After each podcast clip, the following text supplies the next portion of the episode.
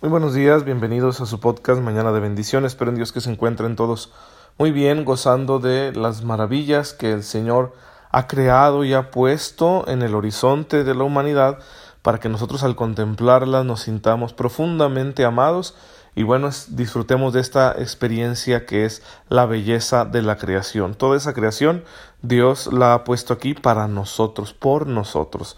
Es eh, una manera, quizá la primera, de mostrarnos su amor. Así que hay que aprovechar que podemos disfrutar de estas maravillas y bueno, aprender a cuidarlas para que se sigan conservando y nos sigan deleitando y permitiendo nuestra vida aquí en la tierra. Hermanos, el día de ayer no, no subí podcast porque venía manejando hacia la ciudad de Chihuahua y en cuanto llegué tuve una serie de compromisos que ya no me permitieron grabar y bueno, aunque podía haberlo hecho en el, en el celular mientras conducía, pues consideré que eso no, no era muy prudente, así que lo siento, les fallé, pero ya volvimos el día de hoy. Y hemos estado hablando en una serie de audios especiales acerca de los días eh, principales de la Semana Santa. Ya hablamos del Domingo de Ramos, ya hablamos del Jueves Santo, ya hablamos del Viernes Santo. Voy a omitir lo del Sábado Santo. Y aquí hay que señalar este, un dato histórico durante mucho tiempo todavía en nuestros días le dicen sábado de gloria, porque antes de 1957 eh, se celebraba la vigilia pascual muy temprano el sábado.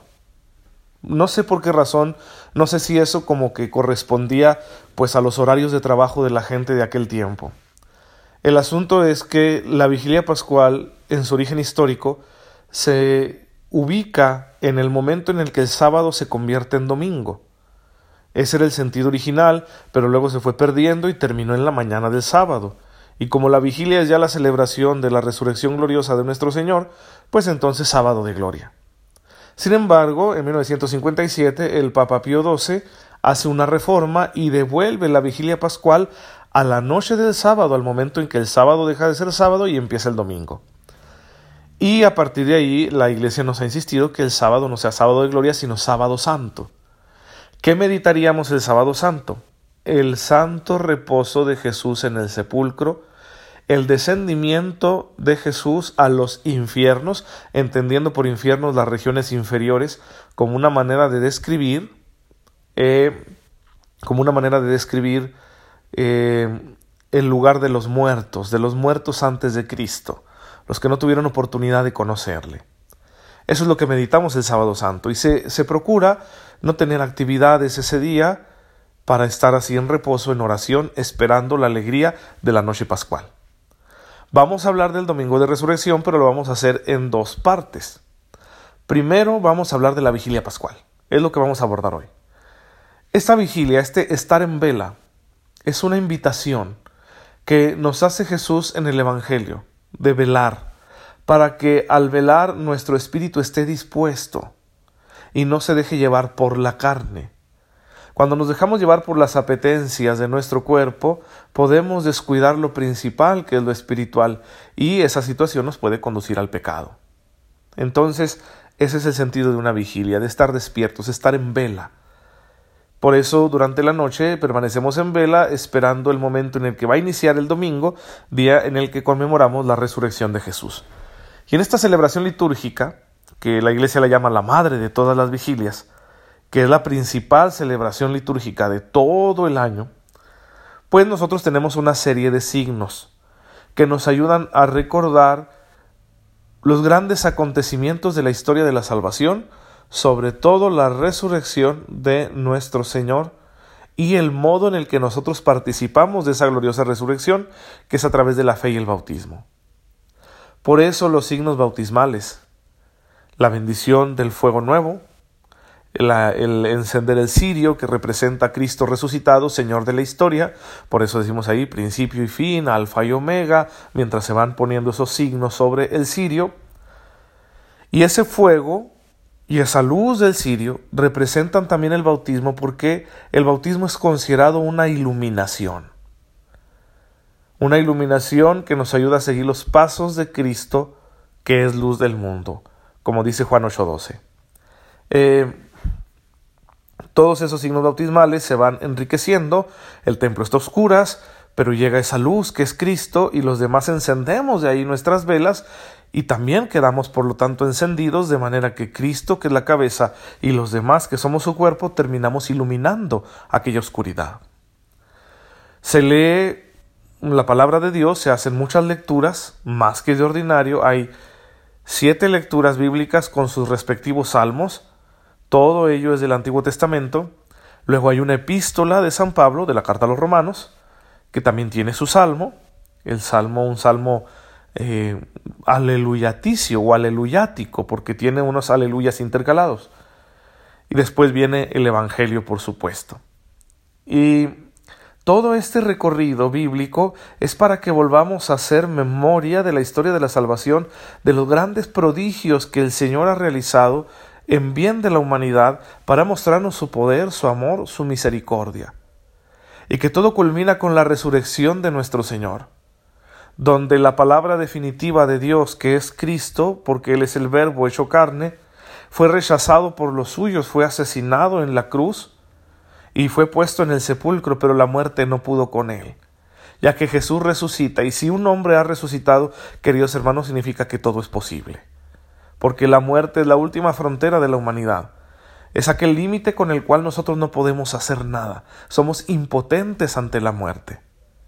Pero si hay uno que ha vencido a la muerte, que ha vuelto de entre los muertos, entonces ese límite es relativo, no es absoluto. No tiene la última palabra sobre la vida de los seres humanos. No determina el sentido de la existencia, ya que éste lo determinará solo el amor de Dios. Entonces el triunfo de Jesús en su resurrección representa el triunfo del bien sobre el mal, de la vida sobre la muerte y del amor sobre el odio. Luego está la pregunta, ¿cómo participo yo de ese misterio? ¿Cómo participo yo de esa fuerza con la cual Jesús resucita y vence la muerte? ¿Cómo puedo hacer realidad en mi vida la salvación que Jesús ha obrado mediante su muerte y resurrección? Y la respuesta, según las escrituras y la enseñanza de la Iglesia, es por medio de la fe y el bautismo. Fe y bautismo para nosotros los católicos son una sola y única realidad que nos permiten participar del misterio de Cristo de una manera radical e indisoluble. Es decir, nos, nos, quedamos unidos al misterio de Cristo por medio de la fe y del bautismo, sin que eso nos pueda separar. Ya nada nos puede separar de Cristo. Esto no quiere decir que el bautizado no pueda pecar y alejarse de la gracia de Dios y perder su salvación. Claro que esto puede suceder, pero no porque el vínculo sea destruido, sino porque la persona sigue usando mal su libertad. Sí, pero el vínculo es indestructible, es una alianza personal que Dios establece con el bautizado y que nada en este mundo puede destruir. Después de esto viene la señal del agua.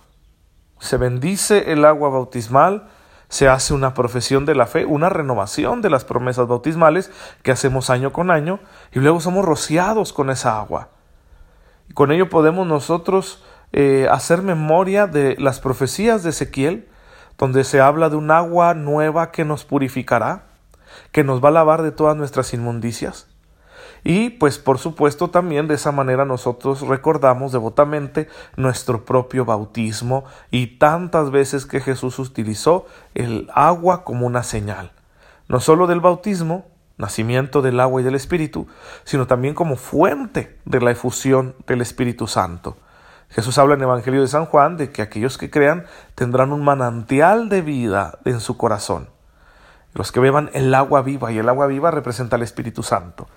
Así que ese es el momento donde nosotros celebramos o recordamos nuestro propio bautismo que nos mantiene unidos a Cristo muerto y resucitado.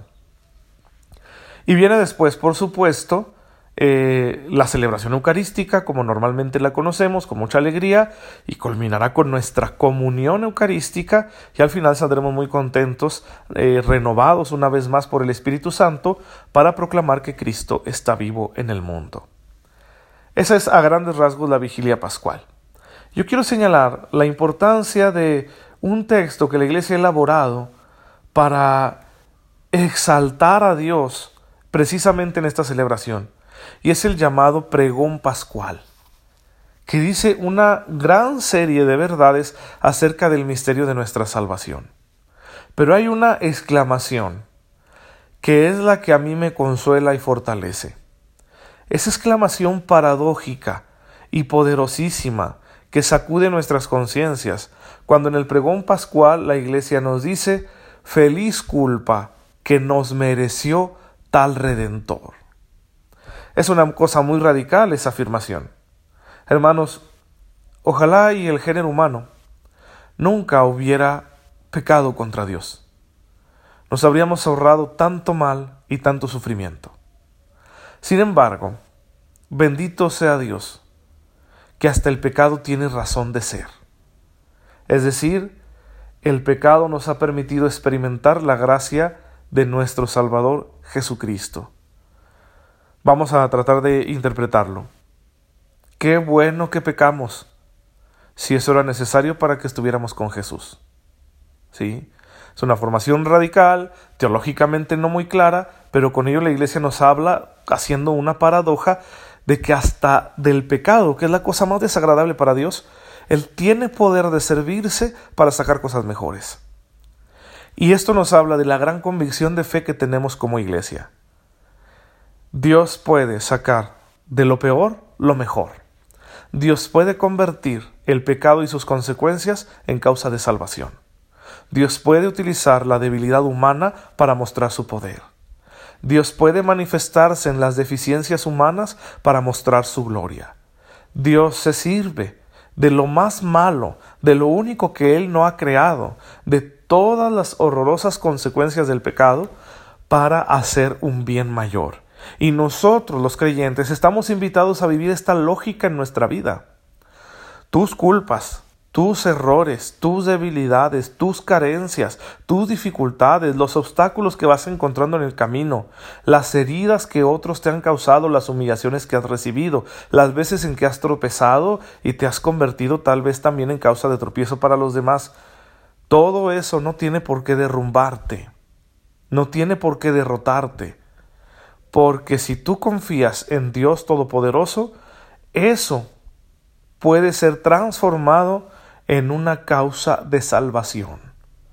Es decir, puede ser sanado a través de tus mismas heridas, puede ser levantado a través de tus caídas y puedes convertirte en una bendición para los demás a través de las malas experiencias que has sufrido de manera que se haga patente aquello que enseña San Pablo en la carta a los Romanos capítulo 8 versículo 28, que ustedes saben que es mi versículo bíblico preferido. Dios ha dispuesto que todas las cosas ocurran para bien de los que lo aman. Si todas las cosas, no solo las cosas buenas, todas las cosas, todo tiene sentido si tú amas a Dios. Todo es para tu bien si tú amas a Dios. Todo se puede convertir en algo bueno si tú amas a Dios. Es bastante difícil transformar una llaga, una llaga pútrida, fétida, a causa del pecado, en una fuente de salud, en una fuente de bendición. Es muy difícil y es muy doloroso, pero para Dios no hay imposibles. De eso se trata ser cristiano. No de tener una perfección o una intachabilidad como la imagina el mundo, de que nunca te equivocas, todo lo haces bien y nunca haces el mal. Eso es imposible. Por eso en la vida cristiana no debemos esforzarnos tanto por evitar el mal como por hacer el bien. Sí, hay que evitar el mal lo más que se pueda, pero no es, debe ser ese nuestro principal propósito en la vida. No te preguntes qué tanto mal haces para evitarlo, sino qué tanto bien estás dejando de hacer. Haz el bien y que eso sea lo primero. Y pues estamos confiados porque tenemos esta convicción. Hay mal en mi vida, sí, por mi culpa y también no por mi culpa, porque pues, el mundo es muy grande y somos frágiles y pasan muchas cosas que nos ponen a prueba, pero Dios puede convertirlo todo en algo bueno. Mantener esa convicción, esa confianza, de manera que todo lo malo que sucede en tu vida sin tu culpa o con ella, tú lo sepas dirigir hacia el Señor, ponerlo en sus manos para que lo transforme. Y así iremos experimentando cada vez con mayor fuerza los frutos de la redención que Jesucristo nos ha regalado. Hermanos, espero que esta reflexión les sirva, les ayude a recordar la belleza de esta celebración que tuvimos de la vigilia pascual y a no olvidar su sentido para seguirlo viviendo todos los días de nuestra vida y saber que si Cristo ha resucitado, todo es posible. Un mundo mejor es posible y también el que yo me convierta de pecador en santo. Padre, en esta mañana te damos gracias por el don de la fe y del bautismo que nos permiten participar de un modo singular de la muerte y resurrección salvadoras de nuestro Señor Jesucristo, tu amado Hijo. En nombre suyo te pedimos nos mantengas firmes en esta misma fe, para que todos los días experimentemos cada vez con mayor abundancia los frutos de la redención. Tú que vives y reinas por los siglos de los siglos. Amén. El Señor esté con ustedes. La bendición de Dios Todopoderoso, Padre, Hijo y Espíritu Santo, descienda sobre ustedes y los acompañe siempre. Nos vemos mañana, si Dios lo permite. Cuídense mucho. Gracias por dejarme llegar a sus oídos y a sus corazones.